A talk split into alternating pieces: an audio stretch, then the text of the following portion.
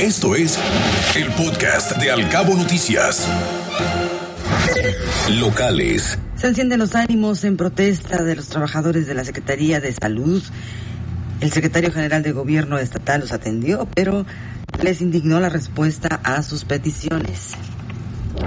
Por el aumento de casos activos de COVID-19, Los Cabos y La Paz en riesgo de retroceder en el semáforo COVID, la Secretaría de Salud, Sacil Flores, advierte que a principios de enero podría iniciar un incremento de hospitalizaciones.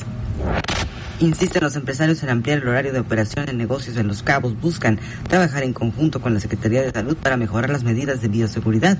Anticipan que esta medida evitaría que más negocios cierren en la zona turística.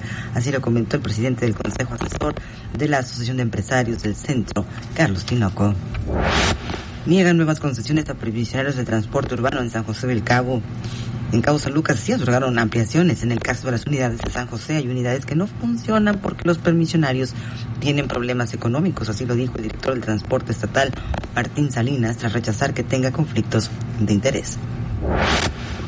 Y regresa la tradicional lluvia de dulces organizada por los bomberos josefinos el próximo, este 22 de diciembre, sí, luego de dos años de haberse suspendido, se retoma y piden la colaboración de la ciudadanía cabeña para cumplir con esta tradición y el OMSAPAS por fin ha lanzado una aplicación móvil. Los usuarios podremos ya pagar nuestro recibo a través de esta app.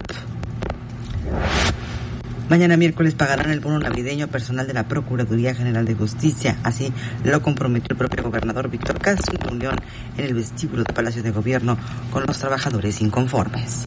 Te acercamos a la noticia veraz y oportuna a través de todas nuestras redes sociales.